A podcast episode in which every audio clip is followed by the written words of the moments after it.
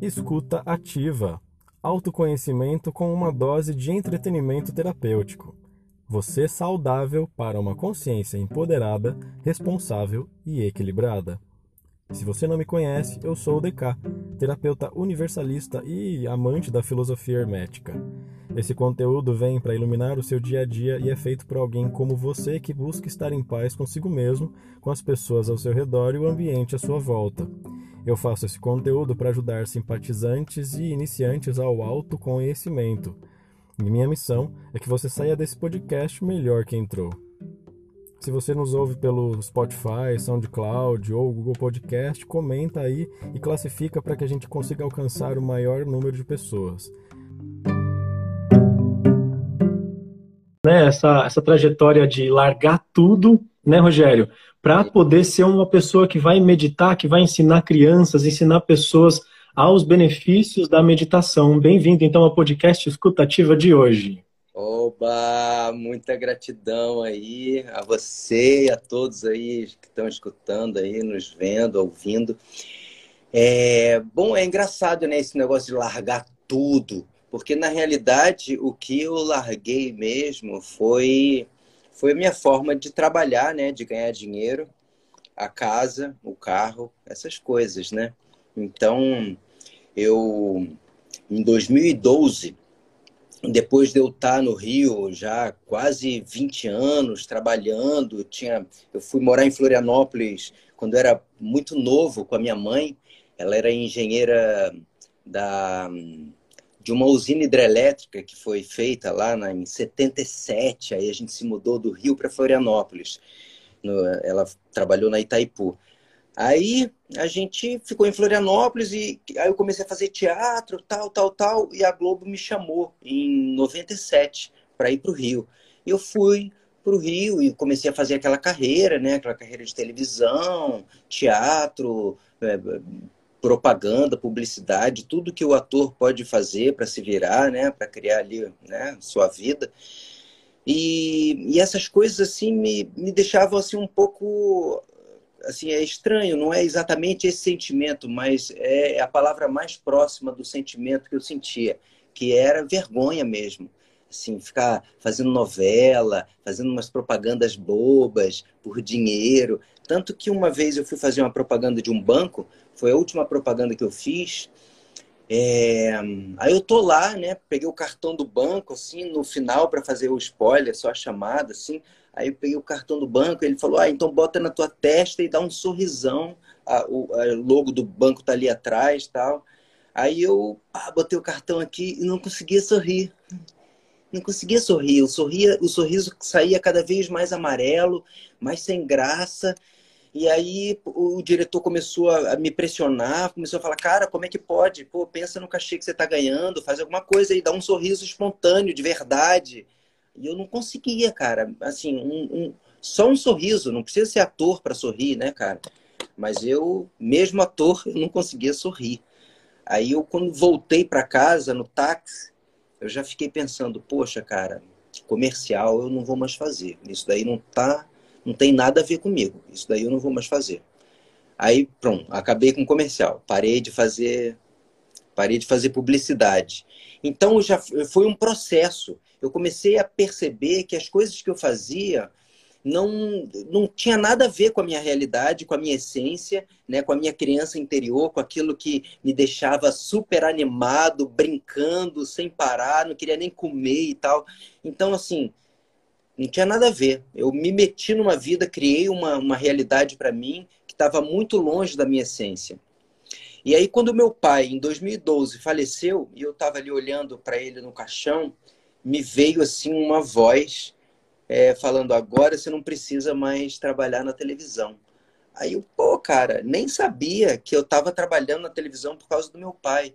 Mas era, inconscientemente eu estava querendo dar a ele todo o orgulho, né? Essa, é, toda essa, ah, essa alegria, mostrar para os amigos dele, todo mundo falando, ah, vi teu filho na TV, tal, tal. Então, isso daí, de alguma certa forma, me dava uma, a, a maior satisfação. E quando ele faleceu, eu vi que eu estava criando a minha vida, né? né? A minha jornada para deixar o meu pai satisfeito. Então eu falei, pô, cara, que doideira, não vou mais fazer TV. Aí parei de fazer TV. Então já foi assim, já comecei a, a pensar no que, que eu faria. Aí um dia eu fui meditar e, e, eu vi essa mesma voz falando comigo: ensina crianças a meditar. Eu falei, cara, não existia nada de meditação com crianças, porque é tudo muito recente, né? Meditação com crianças começou, cara, há pouquíssimo tempo, agora, há poucos anos. Então, eu procurava na internet coisas não achava nada. Eu falava, cara, como é que eu vou fazer isso daí? Aí foi, achei uma ONG numa, numa comunidade, uma comunidade carente lá no Rio. E aí comecei, fui lá e pedi, poxa, eu posso ensinar essas crianças aí, yoga tal. Aí ensinava umas posturas e botava eles quietinhos, assim, sentados. Vamos ver quem consegue ficar aí estátua, sem se mexer. Então ia começando assim com umas brincadeiras e tal, para eles começarem a ter algum controle do corpo. Aí depois comecei a inventar um, um exercício que eu chamo até hoje de bigode do guru, que eu falo que o guru é um cara que sabe de todas as coisas e ele pega todo o conhecimento no ar. O conhecimento está no ar, está aí, ó, o Wi-Fi que está passando aí, as, as informações, os conhecimentos, as redes de televisão, de internet, elas sabem que o conhecimento está no ar, e está mesmo. E a gente acessa o conhecimento quando a gente está inspirado. Olha só essa palavra, inspiração, inspirado. A gente inspira o ar e vem junto com ele um insight, o conhecimento, a ideia. A gente pega uma ideia, a inspiração, numa respirada. Então eu, eu, eu falava isso para as crianças: olha, o guru sabe de tudo, cara. É um cara sábio, inteligente, o mais inteligente de todos. Ele vive quietinho, pegando essas informações do ar. Aí, como assim? Como assim? Ó, ele tem um bigode gigantesco. Todos os gurus têm um bigode. Então, vamos fazer aqui o bigode do guru. Aí botava assim, bota o dedo aqui, as crianças botavam o dedo ali, aí começava ali, aí o que vocês estão sentindo? Nada, nada, não está entrando nada, está entrando ar. Ah, tá entrando ar, né? E como é que tá o ar? Ah, ele, ele entra frio, ele sai quente. Opa, já começou. Então, você começa assim, a coisa se torna um pouco, né? Você cria um atrito no ar para você perceber de uma forma assim um pouquinho, né, não tão sutil, né? Que, que existe essa presença, existe o, o, o nosso relógio, os ponteiros do segundo do nosso relógio interno, é justamente a entrada e a saída. O ponteiro, segundo, entrou, saiu, entrou, saiu. Se a gente fica nesses ponteiros, se a gente fica no, na respiração, a gente está sempre no aqui e no agora. Não existe passado, não existe futuro. Então, as crianças, ao fazer esse exercício, elas, quando abriam os olhos, depois de alguns minutos, elas vinham de outro lugar. E elas percebiam isso. Então, não foi um processo muito fácil, porque as crianças, é, muitas delas se entediavam, né? as, as mais agitadas se, se rebelavam, se entediavam. Aí eu falava, não, não precisa fazer. Até elas mesmas, mais agitadas, começaram a me pedir, tá, mas agora eu quero fazer, agora eu quero tentar. Agora, aí, sabe? Então foi assim, foram dois anos, um processo com 30 crianças, que assim, me, me deu muita, na realidade, assim, muita, muita, muito prazer, muita satisfação de ver aquelas crianças ali num, num processo de autoconhecimento, se percebendo, desenvolvendo a atenção sutil, uma atenção super, super delicada, que, que consegue perceber o pensamento. Porque quando você está com a sua mente focada na sua respiração e por alguma razão você esquece da respiração, foi sempre um pensamento que te distraiu. Sempre. Então, opa, pode até ter um, um pensamento relacionado ao corpo. Cara, um mosquito tá me picando. Pô, tá doendo, tá coçando, vou me mexer. Mas é pensamento. Ah, tá rolando uma coisa no corpo, mas a mente começa a pensar, começa a reagir. E aí, quando a gente está observando a respiração, a gente tem uma capacidade de perceber o que nos distrai. Se você não está percebendo nada, você está com a tua mente vagando, você não percebe o que você pensa. O pensamento vem, entra um, sai outro, entra o outro, sai o outro, vai pá, pá, pá, pá, pá, pá. É autogerado. Pensamento é autogerado.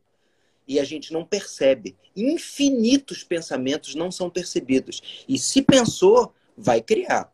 Porque você pensa, as tuas células, todas as tuas células reagem, todos os teus órgãos reagem. É, é, é que nem é um, é um sonho. Você está você tá sonhando acordado, só que não tão acordado assim. Então, esse, esse meu estágio ali nessa comunidade durante dois anos foi, né, foi o meu processo para saber que eu estava no meu caminho, na minha essência. Né? Eu tenho agora 50 anos e assim não sou né, mais tão jovem que, que, que né, tão perdido que não sabe o que quer. É. Então, assim, é, é, fiquei nisso, né, nessa, nessa, nessa, nesse lugar assim, né, a ignorância sobre a minha própria essência, assim, muitos anos. É, é muito normal, porque a gente não tem uma cultura de autoconhecimento. Lá no Oriente existe tudo isso na China, Japão, todas as, né, as coisas contemplativas, né, podar bonsai, arco e flecha, tai chi chuan, artes marciais, tomar chá, yoga, pô, tudo isso é de autoconhecimento, é tudo isso de autocontrole, de respiração e tal. A gente não tem. A gente no Ocidente aqui é qual a tua profissão, o que você vai ser quando crescer, é prazer e lucro. Na Europa, as, as heranças que a gente, a gente tem dos nossos ancestrais europeus é prazer e lucro. Só isso. Não se fala em virtudes, não se fala em autocontrole, não se fala em autoconhecimento. A gente não tem isso na cultura. Nossa, nossa cultura é basicamente assim, é, é, é romana, né? Assim, a religião mais forte do Ocidente é o Império Romano. Pô, e o Império Romano não tinha nada mais é, de, de, maior luxúria e de maior crueldade quanto o Império Romano. Como é que esse Império Romano vai criar uma religião libertadora de autoconhecimento? Muito difícil, né? Aí, muito bem, pegaram lá o, o, o, né, o diretor de marketing, Jesus, o grande avatar, né? O, o, pô, pegaram esse cara e, pô, vamos botar esse cara aí na, né, na propaganda. Mas não é suficiente para gerar o autoconhecimento nos ocidentais. Né? Mesmo porque a ideia deles não era despertar a galera, né? botar a galera pagando, botar a galera assim no controle. Então, é uma, é uma questão de, de, de intenção mesmo. Né? Tem vários países do lado de lá do Sol que têm essa intenção, enquanto a gente se perdeu. Os nossos ancestrais incas e maias que tinham ainda essa, essa, essas intenções né, de evolução. Pô, cara, é, no Peru, toda igreja católica foi construída em cima de um templo inca. Então, só por aí já dá para ver que a gente é, destruiu destruiu qualquer herança que a gente pudesse ter de autoconhecimento, né, de, nesse lugar. Então, é, respondendo a tua pergunta, depois de toda essa, né, essa volta, é, foi isso, assim, foi muito fácil para mim vender carro, vender casa, mesmo porque era uma grande pressão para mim. Chegar no final do mês ter um monte de conta para pagar. Falava, cara, que, que isso é uma tortura, não é vida isso daí. Chegar aqui tem conta, conta, conta, conta, conta, condomínio e pá, imposto e não sei o quê. Falava, cara, que, que vida cruel. Aí eu reduzi a minha vida assim a duas bolsas e tô assim desde 2017, vivendo assim. Eu pensei que eu ia viver assim até 2020. Só que quando chegou 2020, eu falei, agora que tá muito bom, agora é que eu não vou parar mesmo. Então, é assim, o tempo vai passando e eu ainda tô nessa missão. Pô, maravilhoso, né? Você conseguir ter despertado, mesmo com aquela situação que você tinha, muita gente se cederia, não, tudo bem, vai, tô ganhando dinheiro, é só isso que importa, mas ali para você nunca foi o suficiente só o dinheiro. E você então disse que começou a ficar bom. O que, que aconteceu ali naquele momento então que começou a ficar bom para você falar assim, não, agora eu não vou voltar? Uhum. É, realmente, assim, a, a morte dos meus pais, né? A passagem deles. O meu pai foi em 2012, minha mãe em 2016. E Então ali houve muito luto, né? Um luto assim que, que, que ao longo dos anos, né? O luto não se dá assim uma semana, um mês, no ano da morte, pá, acabou, acabou. Então assim, eu entrei na viagem é, cheio de luto ainda, né? É, tinha acabado um casamento, eu casei quatro vezes.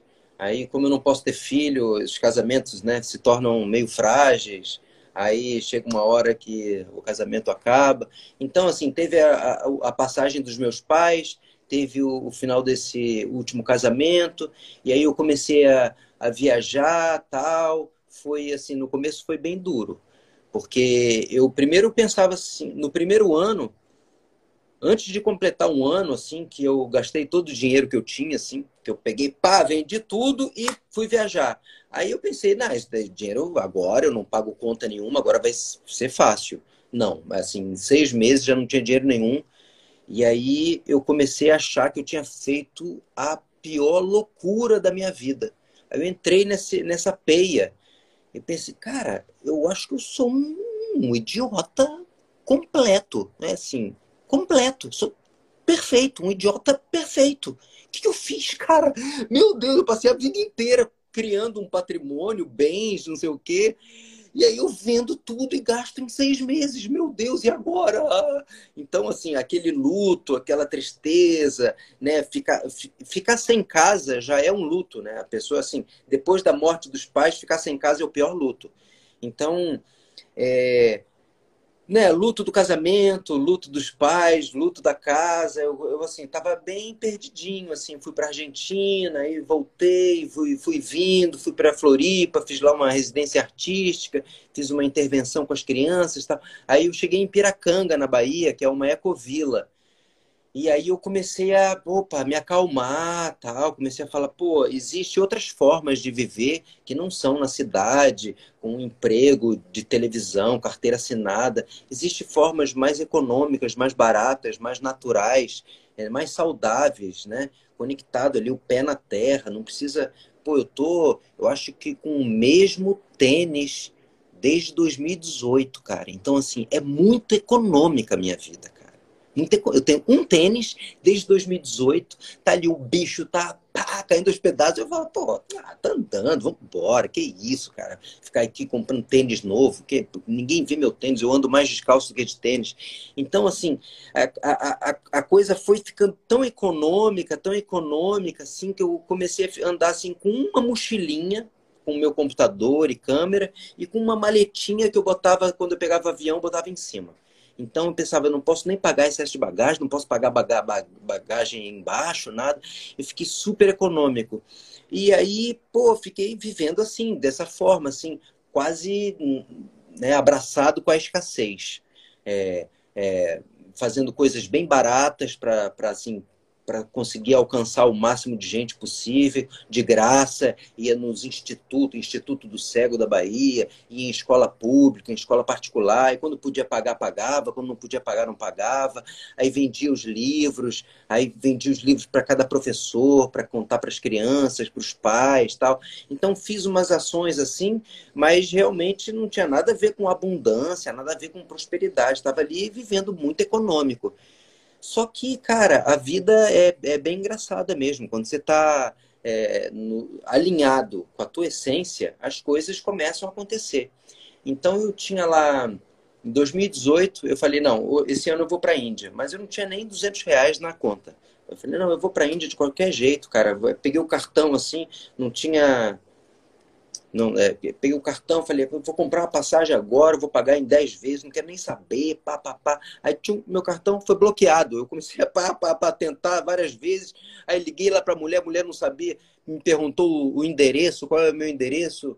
Aí eu já nem sabia mais meu endereço, porque eu estava viajando como nômade. Aí falei, pô, eu não sei. Ela, como não? Pá, bloqueou meu cartão. Aí eu, putz, cara, bloqueou o cartão, e agora? Aí no dia seguinte eu fui com uma amiga na Caixa Econômica. Aí tô lá sentado, assim, a caixa econômica vazia, e eu tô lá, tal, sentado, daqui a pouco eu olho assim, FGTS. FGTS, pô, será que eu tenho dinheiro ali e tal? Eu fui ali, e aí, pô, eu queria saber se tem dinheiro aqui. O cara, pô, é, dá teu, teu CPF aí. Aí eu dei e falou, ô, oh, cara, até tem, tem um dinheiro aqui, cara. Eu, Sério? Tem, tem um dinheiro aqui. Por quanto? Ah, 2.500. Que isso? Pá, peguei o dinheiro, comprei a passagem na mesma hora. E aí falei, não, eu vou para a Índia, não quero nem saber, eu vou ficar lá na Índia, assim, mendigando, que nem os sados, vou ficar lá quietinho, comendo pouco, nem que eu fique um mês em jejum, mas vai dar certo. E eu tinha um terreno lá, de um tempão, não sei o quê, tá, lá no sul do Brasil e que já estava lá na OLX há anos, e eu pá, não quero nem saber. Tentei vender, estava vendendo, nunca vendeu. Aí estava lá, já tinha esquecido. E aí, cara, quando eu comprei a passagem para a Índia, o SESC de São Paulo me ligou e, e me ofereceu um trabalho assim de para eu ensinar meditação em Campinas por quatro dias. E aí já me ofereceu é, duas vezes a passagem para a Índia. Eu falei, pô, já posso comprar aí uns 500 dólares, 2 mil dólares, sei lá quanto. E, e para aí pronto, já foi isso daí. Aí um dia antes de eu embarcar para a Índia, vendi o terreno. Aí eu fui para a Índia, assim, cara, até hoje assim tô com dinheiro desse negócio, cara. Eu falei, pô, cara, a vida realmente é, é assim, é uma caixinha de surpresa, cara. Se você não não gruda na escassez, no medo, na raiva, na ansiedade, você começa a vibrar em outros lugares assim, começa em vez de rezar, né, pedir, fazer comando, comandar, comandar as células, comandar o universo, comandar, cara, o ar que você respira, dar comando aos teus órgãos. Aí eu comecei, já estava nesse processo e aí eu comecei a ver essas respostas. Eu falei, cara, então assim, a minha, desde a minha ida para a Índia até agora, a minha vida sim foi uma uma sucessão de sincronicidades é, é, é a própria arquitetura sagrada, assim, tchá, tchá, tudo vai se encaixando. Eu falo, pô, cara, é isso mesmo, tô, tô no caminho, é só continuar andando. Perfeito, assim, acho que deu para todo mundo entender qual foi a sua trajetória, porque, como você disse, no começo a gente fala, não, não é para mim, sabe? Eu não sou o cara para isso, vou voltar, o que, que eu fiz, que merda que eu fiz?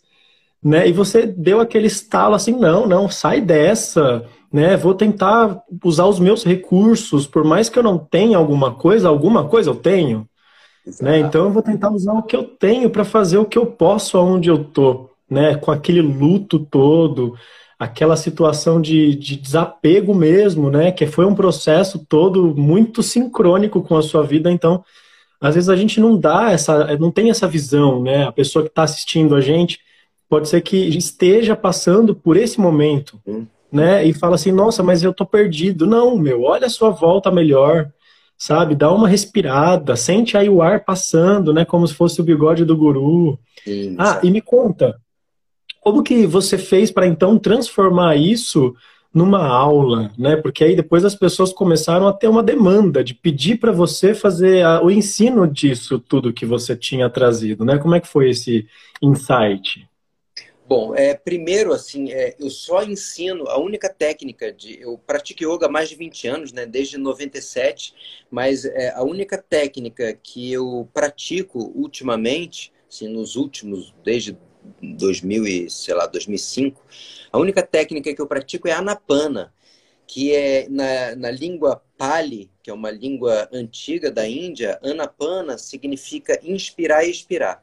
Ana, inspirar, apana, expirar. É anapana, sati yoga.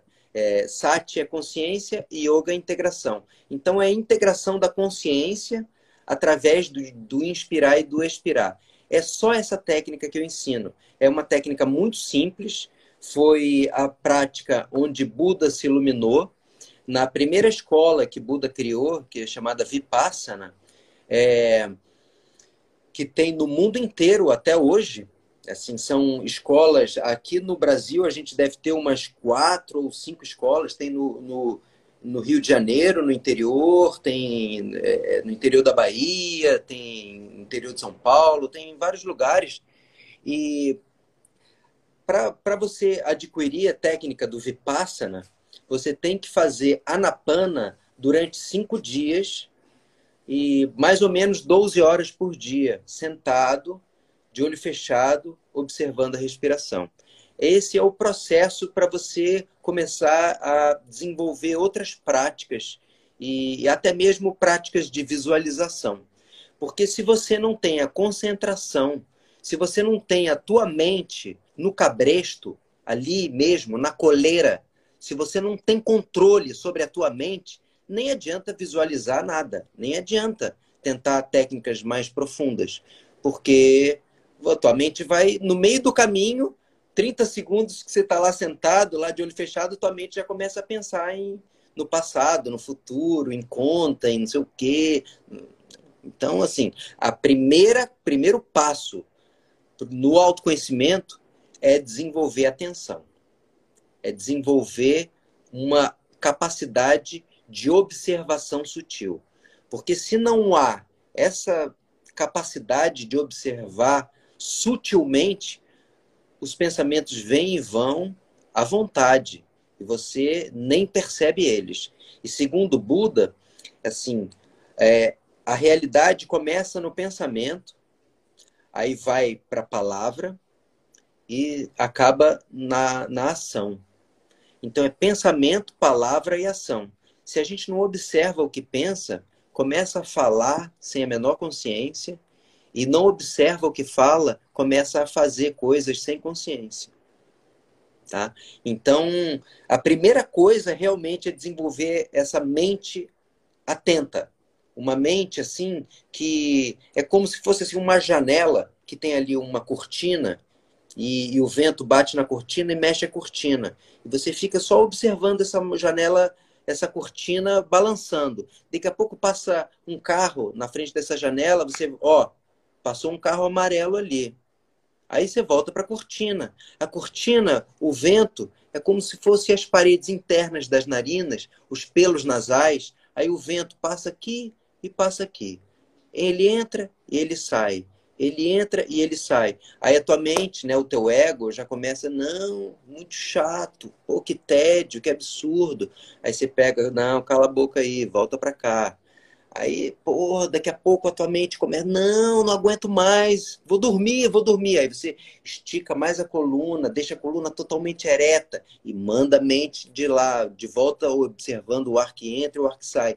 E essa luta, né, da mente, do ego, né, o ego só quer, né, ele, ele, ele quer prazer, ele quer perpetuar o prazer, ele quer, é, ele tem aversão com a dor, ele quer fugir da dor. Mas isso não é assim, não foi uma sacanagem que, que a natureza, ou que o Criador, que o universo, que Deus fez com a gente, né? Vamos botar esse departamento dentro dos caras, que os caras vão se ferrar todo, vão ter um ego, que eles vão sempre se arrumar problema. Tal. Não, não, não é isso daí, né, cara? A natureza é perfeita. Se a gente tem um ego, o ego tem uma função. E a função dele é, é, é, é propagar a nossa própria sobrevivência. Toda célula viva, de todo ser vivo, seja planta ou animal, tem ego. Né? Até a célula do cogumelo. O cogumelo não é nem planta nem animal, né? é, um, é, um, é um reino único, reino dos cogumelos. Também, eles, nas células dele, também tem ego. Mas o que é o ego na célula vegetal, animal e de todos os nossos órgãos? É o que atrai, o que alimenta essa célula e o que expele o que é tóxico a essa célula. A célula também defeca. A ciência chama até células enfesadas. As células que não conseguem é, é, é, tirar a toxina de dentro dela. Chamam células enfesadas, né? células cheias de fezes. Então, acontece isso mesmo. A, a, a, a água, o ar, a comida que a gente come, a célula pega né, aquilo ali e quando ela está tá satisfeita, ela joga fora o lixo, a toxina. E isso daí é a gente. O bebê tá com, tá, tá, tá com fome, ele tem que chorar. Ele chora, porque ele, ele, ele precisa do alimento. É a mesma coisa que a célula. Ele atrai o alimento ele tá assado, ou ele tá com frio, ele tá sei lá o que, com dores, ele chora, ele tem aversão à dor. Mas é, aquela aversão à dor está diretamente ligada à sobrevivência.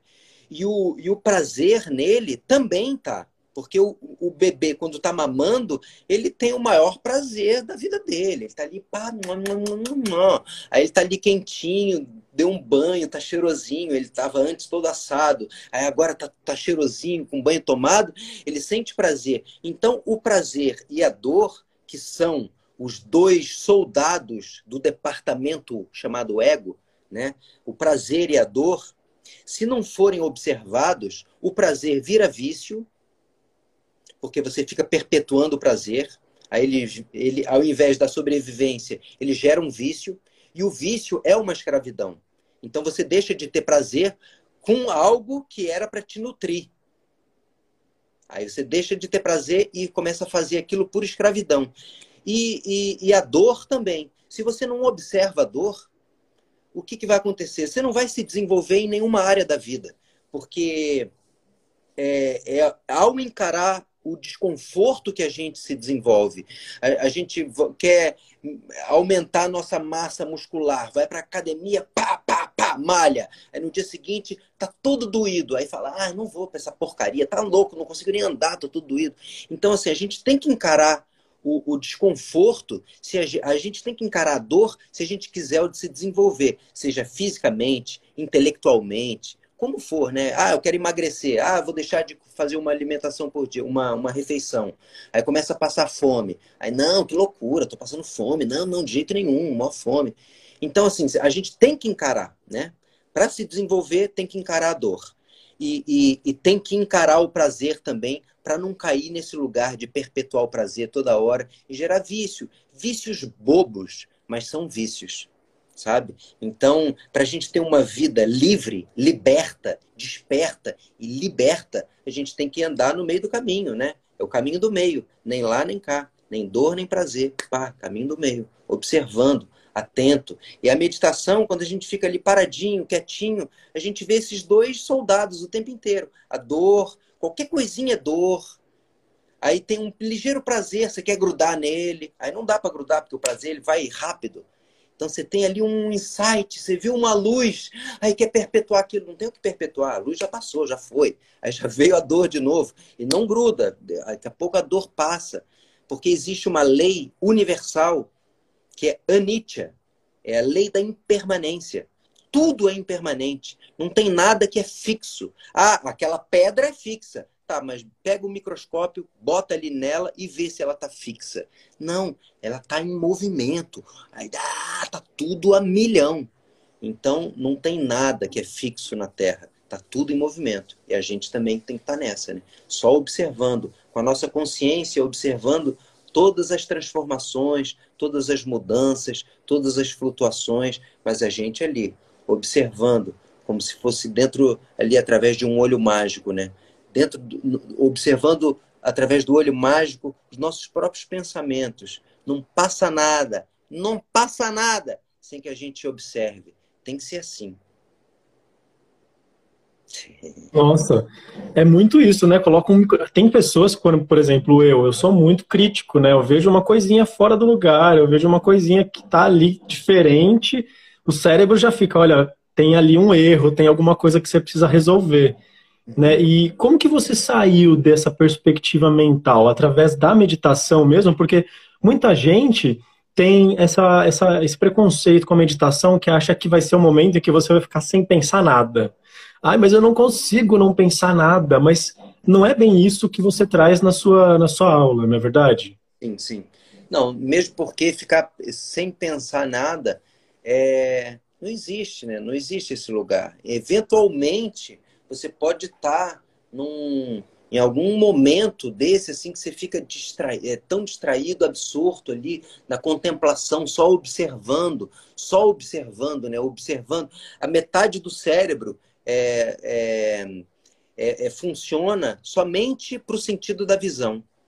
A gente tem cinco sentidos e a metade do cérebro é só para visão.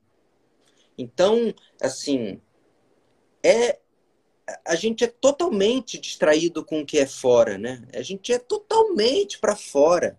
A gente vê as coisas, ah, ah, ah, que bonito, que bonito, quero comer, quero comprar. Então os caras até, sabem. Até precisa, tem gente que só acredita vendo, para você é, ver como a visão é tão forte, né? Exatamente. Então, assim, cara, chocante, cara, como é, as indústrias, a indústria alimentícia, indústria da tecnologia, os caras fazem os telefones todo estético, né? As embalagens. A embala... Pô, eu comprei um dia desse um, um, um, um computador, cara, a, a, a caixa que ele veio Falei, meu Deus, não dá vontade de jogar fora aquela caixa. Eu falei, cara, é perfeita, é, é mais bem feita que o computador, cara. Como é que você vai jogar fora? Eu comprei esse negócio, vou ter que jogar fora, porque é incrível, cara. É incrível, porque eles fazem mesmo para os nossos olhos. A gente come com os olhos. A gente quer consumir tudo com os olhos. É tudo, tudo, tudo. Então a gente é totalmente para fora, né, cara? A gente é totalmente para fora. Eu tô vendo, vendo, vendo, vendo, vendo. Até os caras criaram os Minions, né? Que são os, os olhos gigantes, de tanto ver, ver, ver. Então, cara, quando a gente fecha os olhos e começa a observar, ó, quando a gente fecha os olhos e começa a observar dentro, aí você fala assim, cara, é um, é um outro mundo, cara, porque é infinito, né? Infinito para fora, infinito para dentro. Você, aí infinito para fora e infinito para dentro gera na mesma coisa. Como assim, infinito para dentro, infinito para fora? Então é tudo a mesma coisa. Num, é, o que, que, é matéria? O que, que é real? O que, que, é realidade? É o sonho? É quando eu estou acordado? É quando eu estou imaginando? É quando eu estou né, é, é, planejando? O que, que é realidade, cara?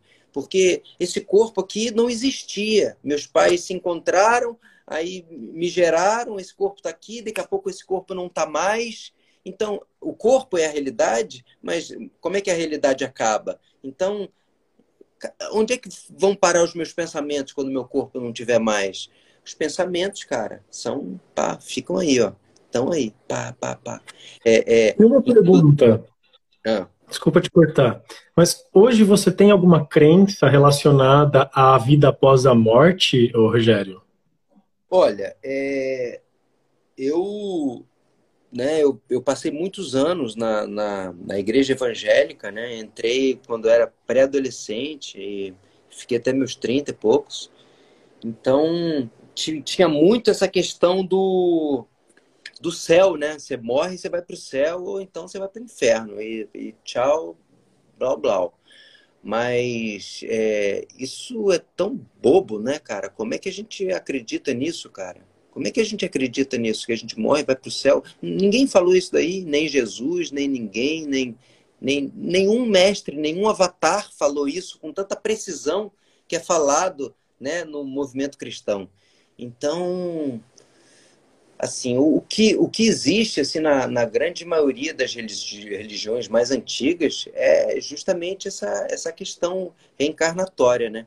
Do, no, no hindu, hinduísmo não é nenhuma religião, né? Tem, tem os Vedas lá, tem os Vaishnava, que são o, o né, no, no assim, o apelido, os Hare Krishnas, e, e, e, todas essas religiões que saem da Índia, ela, o budismo também, elas acreditam em reencarnação. É, é, porque é assim, a gente vê na Terra, as coisas são assim, né? Elas, elas voltam o tempo inteiro, morre. É, o, o, a trindade hindu, Brahma, Vishnu e Shiva. Brahma é o criador, Vishnu, que é o, é o mesmo avatar de Krishna, que é o mesmo avatar de Cristo, é, é o mantenedor e Shiva é o destruidor. O Shiva veio a ser Satanás no Ocidente. Então, assim, essa, essa trindade anda de mãos dadas, né? A criação, aí mantém lá, cria uma, uma, uma, árvore, aí mantém, tem lá os frutos na estação certa, e aqueles frutos caem, morrem, se destrói e renasce outra, mantém por um tempo, cai, morre. Então é criação, é, manutenção e destruição. Criação, manutenção e destruição. Isso, assim, em estudos mais eruditos né, dos Vedas, fala que a Terra está nesse mesmo estado que um indivíduo, uma pessoa, um animal. A Terra também tem um processo reencarnatório, tem uma divindade que habita essa Terra, tem a galáxia. Tudo isso, né, cara, se destrói, se reconstrói. O Sol, o Sol, o nosso astro mor, ele também vai morrer uma hora. E da morte dele vai vir alguma coisa que vai sair uma outra explosão ali. vai implodir, vai gerar um outro sol. E assim é tudo na natureza. Então, como é que a gente vai ali, faz umas coisas, dá, dá lá o, o, o né? Vai na missa, vai não sei o quê, vai para o céu para sempre, eternidade. Não, não faz menor sentido. Não faz menor sentido. Então, assim, é, quando eu comecei a recobrar meu juízo, assim, eu comecei a estudar outras coisas, coisas mais antigas, e, e aí eu cheguei nesses conceitos, nessas ideias, nesses saberes, e, e me tranquilizo muito mesmo porque os, os, os, lamas né, do budismo tibetano, eles falam que essa vida que a gente está vivendo agora não tem valor algum. O único valor dela é criar mérito para a vida seguinte. Então, isso daí já é um, um, um, né, uma bússola, cara. A gente tem, a gente não pode é criar karma para a vida seguinte, para a gente ter que voltar aqui, resolver com as pessoas. Já resolve com as pessoas. É, é, é, é engraçado, porque Buda fala coisas muito parecidas com Jesus, mas assim, é, é, é, é, parece que é de uma outra elevação, né? Buda não tem perdão. Jesus tem perdão, porque Jesus veio para um, uma comunidade judaica, né? Que era tudo lei. Ah, o cara beijou a mulher do vizinho, apedreja o cabra, apedreja a mulher junto. Tá na lei, tá escrito. Tá escrito, tem que apedrejar. Então Jesus vendo isso, ele falou: "Pô, vamos perdoar, né? Vamos perdoar". Agora, Buda lá não tem lei, não é judaico. Então, o que que ele tem? É assim, se, se, o, se você fez alguma coisa considerada né, ruim para alguém, esse alguém que manifestou isso em você. Foi ele que atraiu. Se alguém te fez alguma coisa ruim, foi você que atraiu. Com os teus pensamentos, com as tuas palavras, com as tuas ações. Se não dessa vida, das passadas. Então foi você que atraiu. Perdoar quem? Perdoar o quê? Então é aceitação. O, o, na escala dos sentimentos, desde depressão, vergonha, culpa, até paz e iluminação, né? A depressão ela vibra em 20 MHz. A paz vibra em 900 MHz. A iluminação vibra em 1000 MHz. É, a, a aceitação que está em 250 MHz é aonde a gente começa a ficar alcalino. O nosso organismo começa a deixar de ficar ácido e começa a se tornar alcalino, para não né, é, receber doenças, enfermidades, o vírus não se propagar aqui dentro e tal. Um organismo alcalino não fica doente, um organismo ácido adoece rápido. Então, a aceitação é a virada. Abaixo da aceitação é coragem. Aí você pensa, coragem não é uma emoção positiva? Claro que é. Não, não é. O ladrão, o assassino também tem coragem. E por que, que ele tem coragem? Porque ele tem medo. Por que, que ele está usando uma arma? Porque ele tem medo.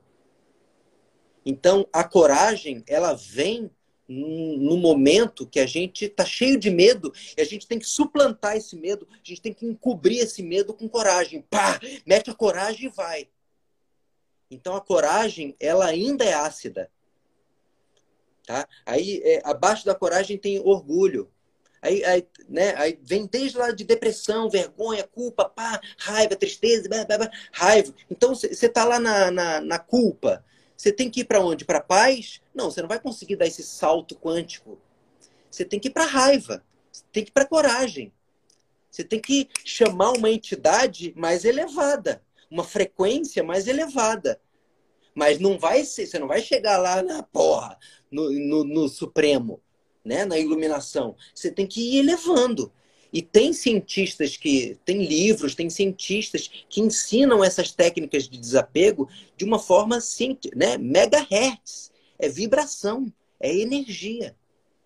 Ah, e as entidades e os orixás também são energias, porque os orixás representam vibrações, representam entidades, representam é, é, é forças da natureza, é, é, é, energia, é vibração. Então, a irmã Dulce ela representa a compaixão. A compaixão é uma frequência, megahertz.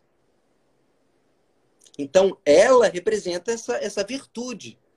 Aí, sabe? Então, assim, cara, é tudo a mesma coisa, né, velho? É tudo a mesma coisa. Assim, agora que a ciência e a religião estão começando a se alinhar, que você vê, pô, cara, vai, vai. Assim, a gente está de fato numa nova era. Globalizou. Agora esses vírus aí vêm selecionar né, a humanidade, vem pá, pá, pá, pá, compactar.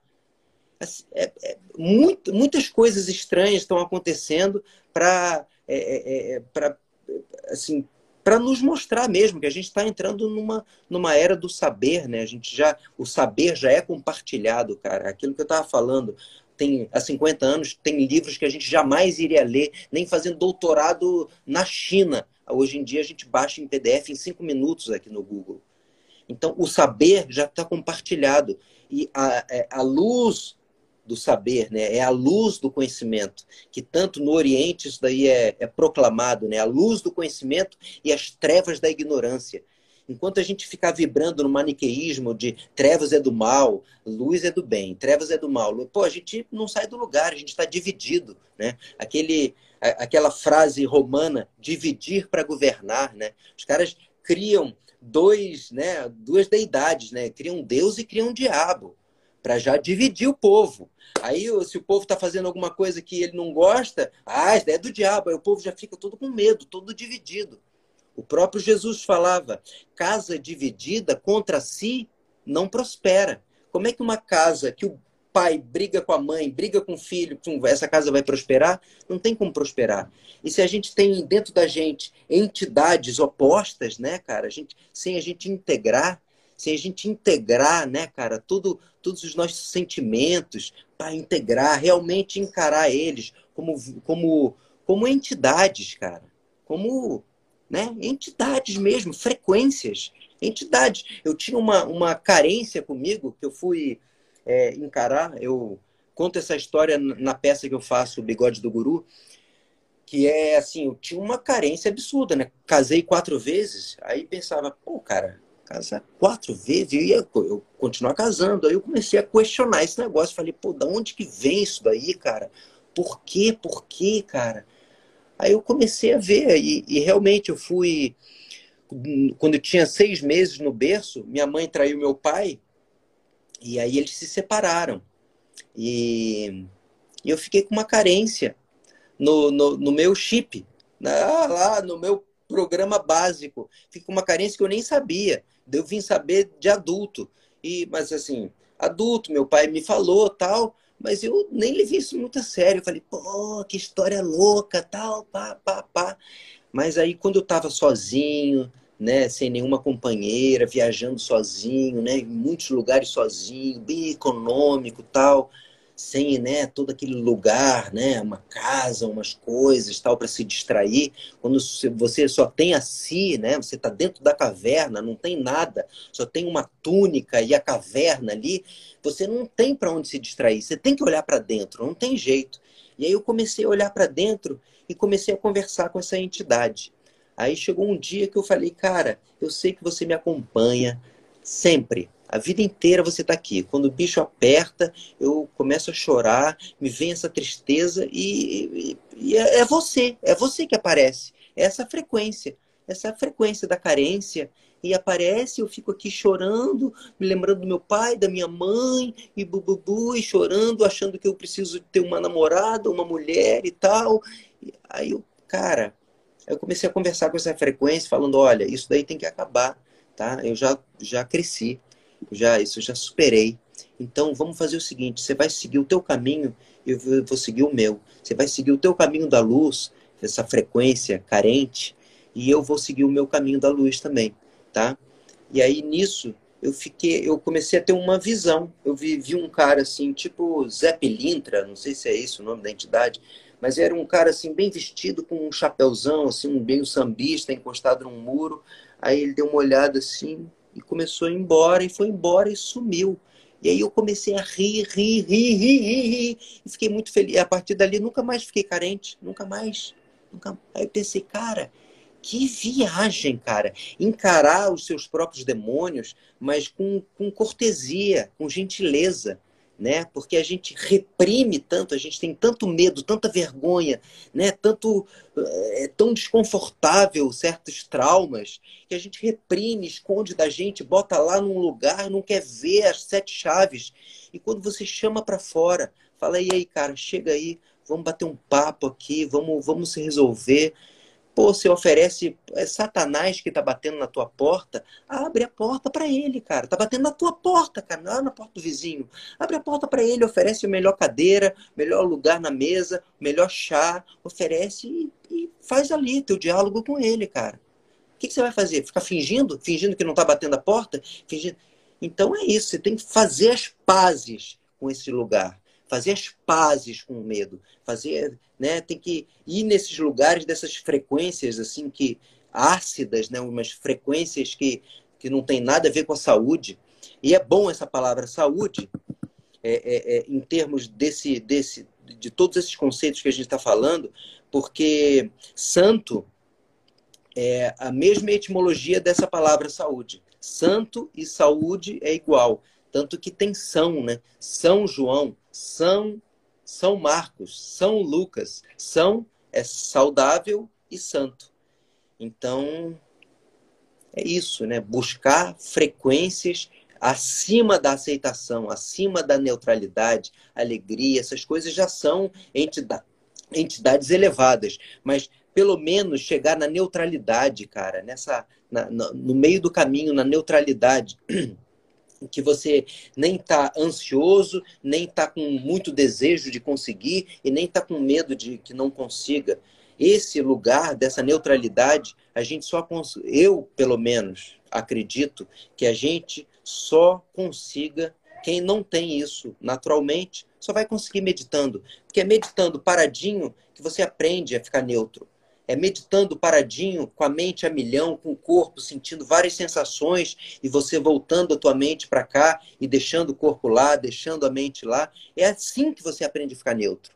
Aí vem um cara falando: Olha aqui, meu amigo, tô falando contigo, tô falando contigo. Cara, você aguenta um mosquito te mordendo na jugular e você fica ali relaxado, parado, você aguenta um cara desse doido, né? Você, você já vê que esse é um cara que precisa de ajuda. Você já vê, né? Pô, esse cara tá dodói, cara. Coitado, cara. Meu Deus. Então aí, naturalmente, quando a gente se acalma, a gente vai chegando na essência do ser humano, que é cheia de virtudes. Aí o amor começa a nascer, a compaixão começa a nascer, essa neutralidade começa a nascer, paz eventualmente, né? Flashes de iluminação, de você pá, visualizar coisas que podem vir a acontecer no futuro e tal. Então, assim, não sei se eu respondi, mas falei bastante. Ah, não, agora eu acho que dá para a gente falar do teu livro, que a pessoa que reservar uma aula contigo, né, a partir dessa nossa parceria, vai ganhar esse livro. Fala um pouco como que surgiu esse, a ideia de escrever livro, né? Porque, meu, vamos lá, vamos combinar era surfista, depois virou ator, depois virou louco, depois virou o que é hoje, né? E depois escreveu livro. Onde é que você quer parar com isso, Rogério? Não, pois é, cara. É... Assim, quando eu comecei a, a, me interessar pela arte, né? Pela, pela arte dramática e tal, eu, eu via que, assim, para eu ter autonomia sobre a minha minha carreira, eu ia ter que aprender a dirigir, a criar os meus próprios produtos. Então, eu, apesar de não ter segundo grau, os meus pais tinham, né? Os meus pais, na, na, quer dizer, eu tinha o segundo grau, mas os meus pais eram intelectuais, eram pessoas, né? Cultas. Então, eu acabei quando o primeiro livro que eu li foi a Bíblia, né? Com na realidade, com 14 anos, eu nunca tinha lido nada, e aí comecei a ler a Bíblia e pá, fiquei louco com a Bíblia. E aí depois eu já, já, já aprendi a ler, né? já, já consegui ter alguma concentração ali com a leitura, porque eu não conseguia ler, eu achava tudo muito chato. E, e, e aí quando me falaram assim, cara, a Bíblia é, o, é a palavra de Deus, cara. Que? Como assim a palavra de Deus? É a palavra de Deus. Cara, a palavra de Deus, é Deus que falou, Deus, Deus, pelo livro de Deus. Aí, pô, comecei a ler, eu falei, pô, cara, até então, né, né, é, é, se me falasse que fosse era mitologia judaica, eu não ia ler, mas palavra de Deus eu li, e aí li várias vezes, aí comecei a decorar a Bíblia e tal. E aí nisso eu já desenvolvi uma ligeira concentração para começar a ler. E quando começou a vir novos, novos interesses, o interesse pela arte, pelo drama, pelo, pela coisa, eu falei, ah, eu vou ter que aprender a dirigir filme, a fazer filme também. Aí comecei a baixar, né? Na época não, não, não, tinha internet, mas eu comecei a ir na livraria e encomendava tudo quanto é livro que eles podiam encomendar lá de cinema, de edição, de roteiro, de direção, de atuação, de tudo, tudo. Então comecei a ler sobre cinema, assim, os livros técnicos.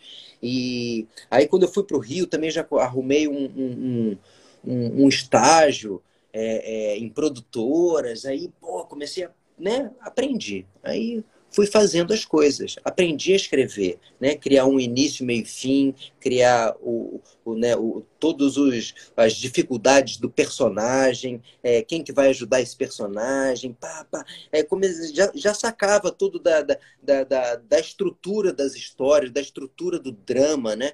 E Aí, assim, foi, foi também muito natural. Quando eu fiquei lá na favela durante dois anos, na, na comunidade durante dois anos, no final eu falei, pô, deu, essas crianças já estão crescendo, daqui a pouco vão vir outras crianças aqui, eu vou ficar nessa comunidade a minha vida inteira? Não, não faz sentido, eu acho que eu, eu, não, eu não vou aguentar. E aí me veio essa ideia, assim, cara, eu vou escrever um livro e vou começar a, a pro, propagar a meditação de uma forma mais artística, assim, não só a aulinha ali no mesmo lugar. E foi o que eu fiz. Eu comecei a, a, a eu tinha dois personagens que era o super observador, porque eu via isso nas crianças que eu dava aula. Eh, tinha horas que elas ficavam super concentradas Aí eu percebia que tinha né, essa, essa consciência dentro delas, que quando elas concentravam, pô, ninguém tirava uma criança da concentração.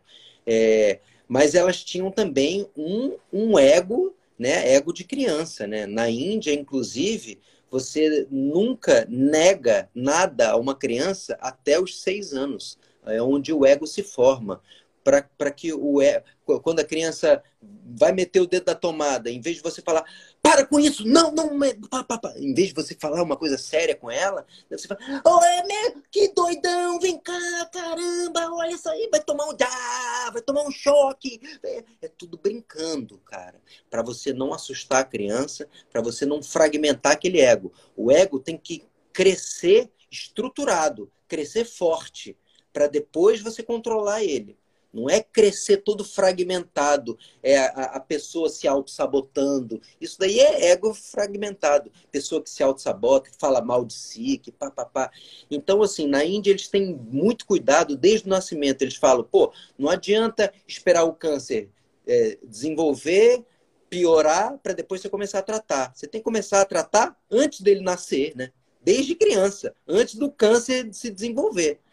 Então, né, mas a gente ganha dinheiro com essa indústria também, né? Então, aqui é outra viagem.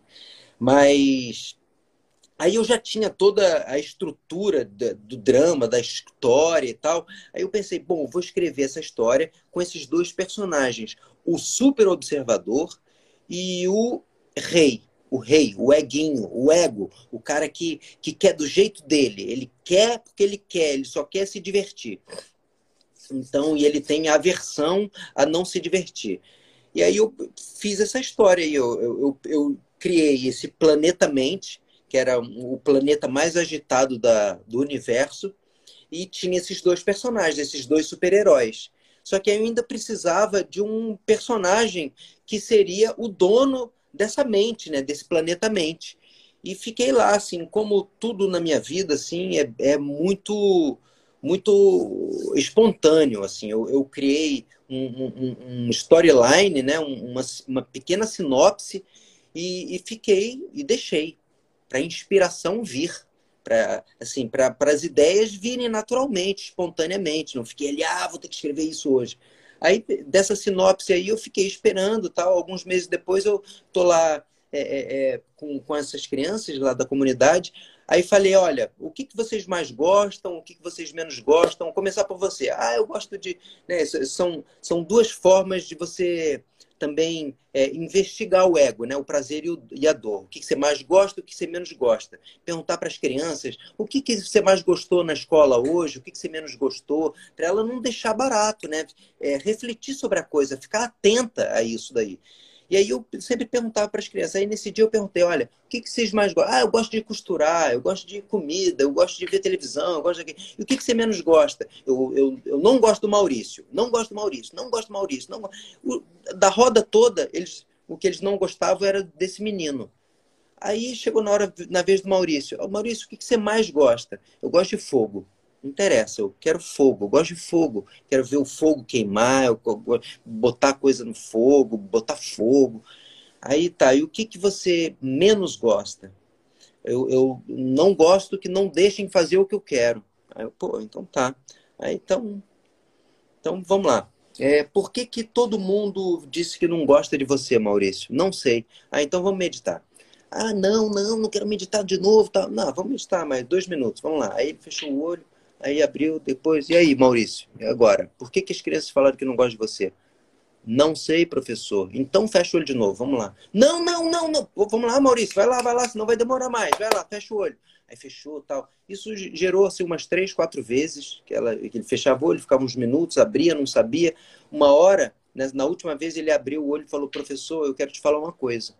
Quando eu tinha seis anos, eu roubei o isqueiro da minha mãe e e fui para debaixo da minha cama, acendi o isqueiro e a cama pegou fogo e e minha mãe acordou, falou que eu podia ter matado todo mundo, que, que eu podia ter colocado fogo na casa. E cara, aí eu vi aquele menino assim, aí eu vi, pô, cara, aí ó, tá o personagem do menino bombeiro aí, cara, o menino que adora fogo, tá com fogo na casa. E, e foi exatamente esse relato dele que é o primeiro capítulo do livro. O menino rouba o isqueiro da mãe, vai para debaixo da cama, pá, pá, pá, pá, pá.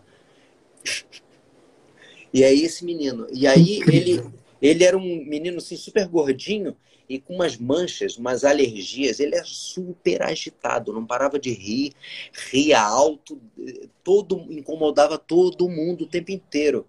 E aí eu fiquei é, especulando que talvez tivesse sido a mãe dele mesmo que proibiu ele de mexer com fogo, pelo menos eu botei isso na história. É, tivesse assim, você pode fazer tudo o que você quiser, menos mexer com fogo. Aí pode fazer tudo que eu quiser, então bah, bah, bah, o menino se tornou o menino mais bagunceiro do bairro, da escola e tal. E era o Maurício, era esse menino. Então a inspiração foi natural, foi dessas crianças, foi também dos meus conhecimentos de, de, de, de, de drama, de, de arte, de teatro, de cinema. É isso aí. E... Então, né, pelo que eu entendi aqui, você é mestre em dar jeito em criança agitada, né? Então, se você tem um, se você tem um demoninho aí na sua casa, no Inferno Kids, já chama o Rogério, porque ele vai colocar essa criança nos eixos, vai fazer meditar aí duas, três vezes, até é, trazer é a solução. É forte, cara. Eu já vi cada. Eu tenho até um vídeo aqui no Instagram de um menino que a, a mãe dele, lá na Bahia, me, me ligou falando: Cara, o meu filho ele dorme três horas, acorda cinco da manhã e me acorda: Mãe, mãe, acorde, acorde, o dia tá nascendo. Eu falo, cara, esse menino tem o quê, cara, dentro dele? Meu Deus, o menino não dorme. E ele, assim, super agitado. Ele tinha um cacoete, assim, ó, ficava fazendo assim, ó, com a mão, como se fosse o negócio do joguinho, sabe? Ele ficava tanto com o joguinho que ele, quando não tava com o joguinho, ele tava com a mão assim. Aí a mãe me chamou, tal, fui no condomínio, tal, comecei a dar umas aulas particular para ele. Aí eu fiz esse vídeo, ele meditando assim, eu conduzindo a meditação, e ele foi caindo, foi caindo, foi caindo, pau, caiu, ficou dormindo e eu gravando. Ele ficou dormindo, daqui a pouco ele acorda assim, leva um susto. E aí, assim, para provar que meditação realmente acalma, cara. Não tem jeito não. Esse menino, assim, é chocante, porque ele não dormia de tarde. Imagina, o menino ia dormir à tarde. Jamais. E ele, assim, é uma prova, cara. O negócio realmente não é mágica, porque tem que se praticar para sempre. Não é, né? Você foi ali, tratamento de canal. Aí você fez o canal e depois não precisa mais fazer. Não, não é assim não. É, é que nem escovar os dentes. Você vai escovar os dentes hoje, amanhã você vai escovar de novo, depois de novo, de novo e para sempre, até o último dia. Meditação é a mesma coisa. Você vai escovar a mente, você vai escovar o cérebro, vai escovar as informações que tem lá, que estão lá desde o nascimento até antes do nascimento, e, e, informações durante todos os dias. Tudo que a gente escuta e vê tá aqui, né, cara? Tá aqui no lixo. É que nem os e-mails. Um dia desse eu fui ver no meu Gmail, tava lá, não tinha mais espaço. Aí tinha 8 mil e-mails. Eu falei, caraca, 8 mil e-mails. Aí pá, fui lá pro primeiro dia que eu comecei a receber e-mail, fui deletando, deletei lá 2 mil e-mails. Falei, cara, isso daí é meditação, né, cara? É deletar coisa, é liberar espaço, é liberar. E só o fato de você ficar paradinho você já resolve, já educa. Educação vem de uma palavra latina que é educere. Educação, educere. Educere significa tirar para fora. É o contrário do que a gente entende no Ocidente por educação, né? A gente bota para dentro conhecimento, técnica, né? Um monte de pá, informação. A gente não tira, a gente não fica olhando a criança para ver quem ela é. Hum, que criança é essa? Que criança. Essa criança é atleta, é artista. Essa criança é ah, da saúde. Essa criança é, animais tal. Não, a gente não tá nem aí. A gente vai lá e é o que, que dá mais dinheiro. Vamos já botar esse menino aqui na aula disso, na aula de inglês, na aula de francês. O menino tem lá 7, 8 anos, tem uma carga, já tá estressado, tá trabalhando, cara. Já tá no mercado de trabalho com 7, 8 anos.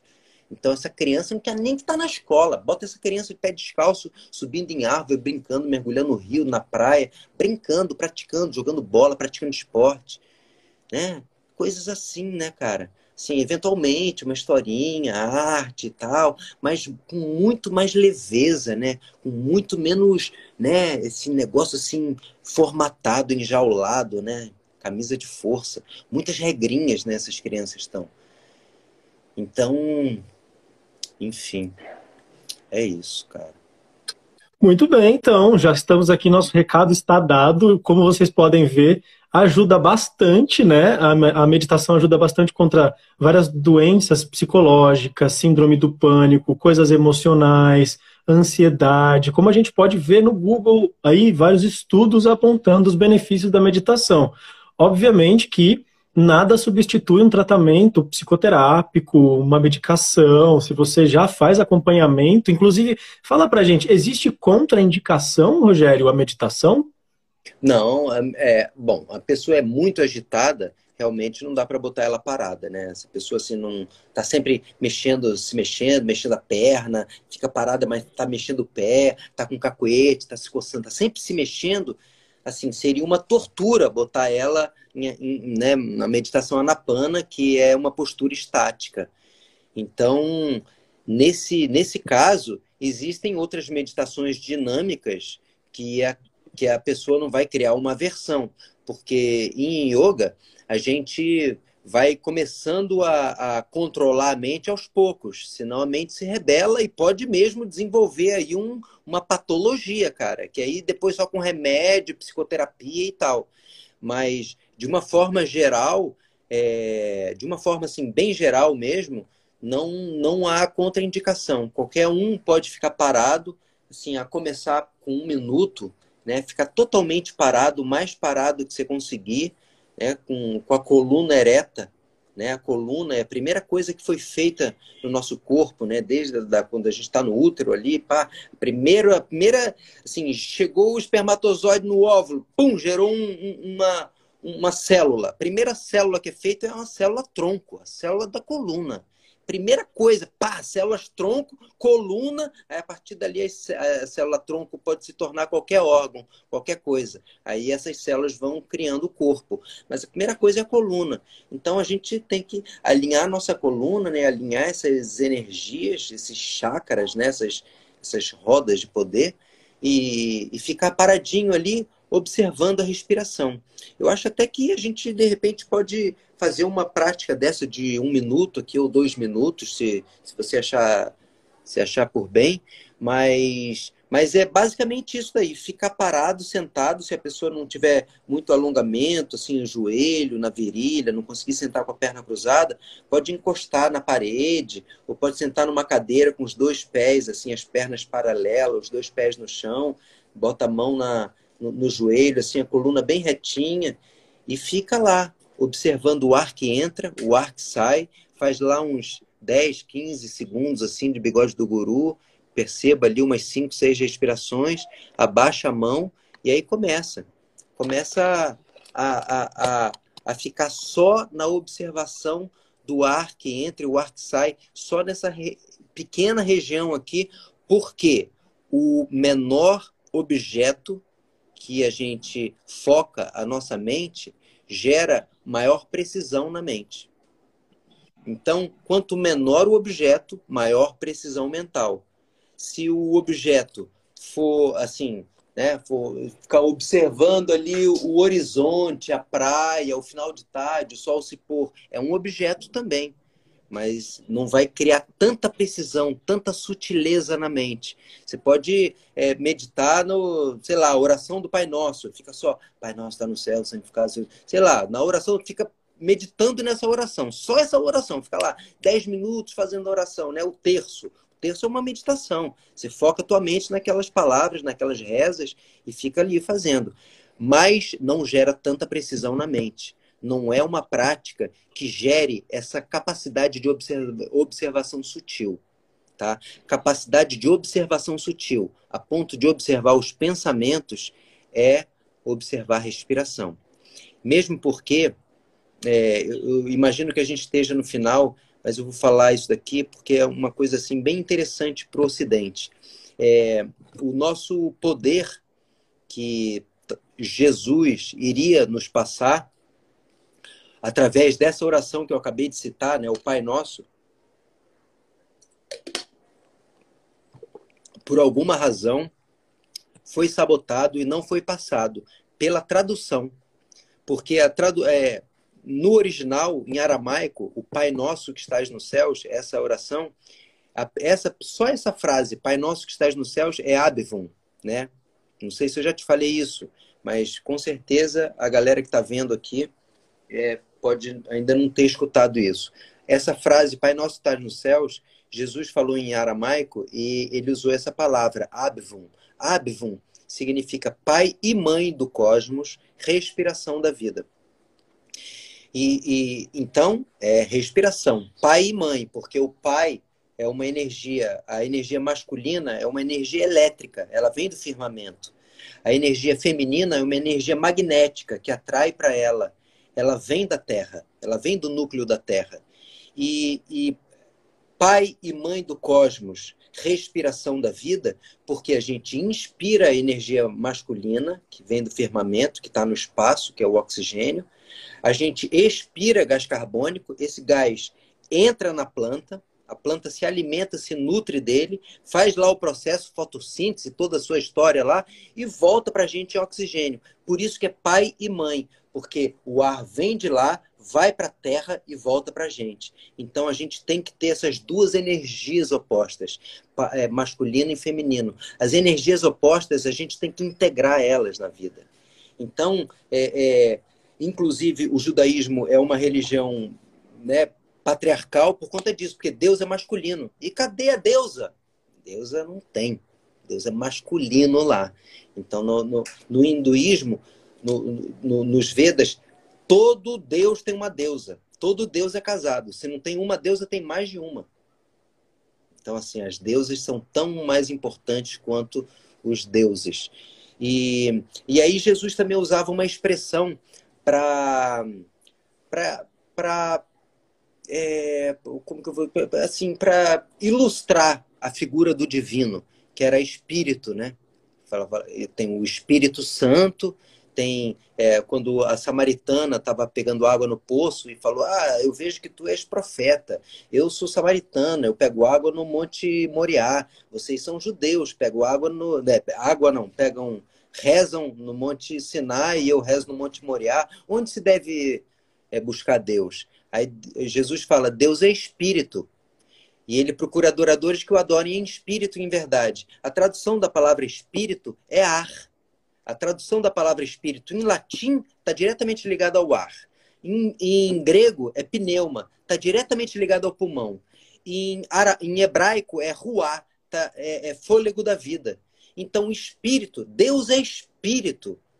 E ele procura adoradores que o adorem em espírito em verdade. Deus é espírito, Deus está no ar. A gente, ele, a gente precisa adorar ele em espírito, em respiração. E em verdade, observando esse ato de inspirar e expirar. Em verdade, se a gente estiver focado na nossa respiração durante todo o dia, não tem ansiedade, não tem apego, não tem medo, não tem nada. É só alegria. Só alegria. Fora os insights que a gente vai ter para realizar as melhores escolhas durante o dia a dia. Então, é, falei isso daí, mas para que a gente, no Ocidente, saiba que está é, tá tudo alinhado mesmo, até a nossa religião, de uma forma ancestral, é, se a gente tirar as traduções e for para os originais, essa, essa, essa própria oração é extremamente mística. Ela se torna muito abstrata com esse com essa tradução, né? Sem pé nem cabeça. Pai nosso que está no céu. Pô, o que, que, é isso? Aonde que isso daí vai, chegar? Não chega a lugar nenhum. Pai nosso está no céu. Como assim? Está no céu aonde? Está na nuvem? Está onde? O que, que é isso? Agora, respiração, vem de lá, vem de cá, a gente integra essas duas energias. Então, né, a gente está voando no cosmos. Pai e mãe do cosmos, respiração da vida. É outra coisa, né? No, é, não é abstrata, tem um, é, tem um entendimento concreto, a gente se conecta com, com, com, com essa ideia. Mas Pai, né? No céu, pai do céu, Pai nosso do céu, fica realmente limitante. É isso mesmo. Eu acho que a rede integrativa está aqui justamente para isso, para a gente não excluir ninguém, para a gente incluir sempre os, todos os lados de todas as coisas, porque senão como que a gente quer ser um, um propagador de, do, do, bom exemplo se a gente exclui o que é naturalmente nosso, né? O que está iminente dentro do nosso ser. Então eu fico muito feliz de estar trazendo você aqui para a gente conversar aqui no Escutativa de hoje, viu, Rogério? Ih! Espero que você tenha gostado também. Muito.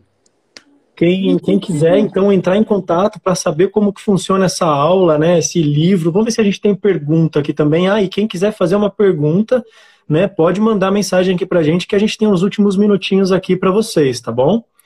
Mas falando sobre o livro, né, que é o livro que você vai dar, que é o, o Bigode do Monge? Não, ó, eu tenho o Bigode do Guru é uma peça de teatro. Aí tem o livro infantil, O Menino que Queria Ser Bombeiro.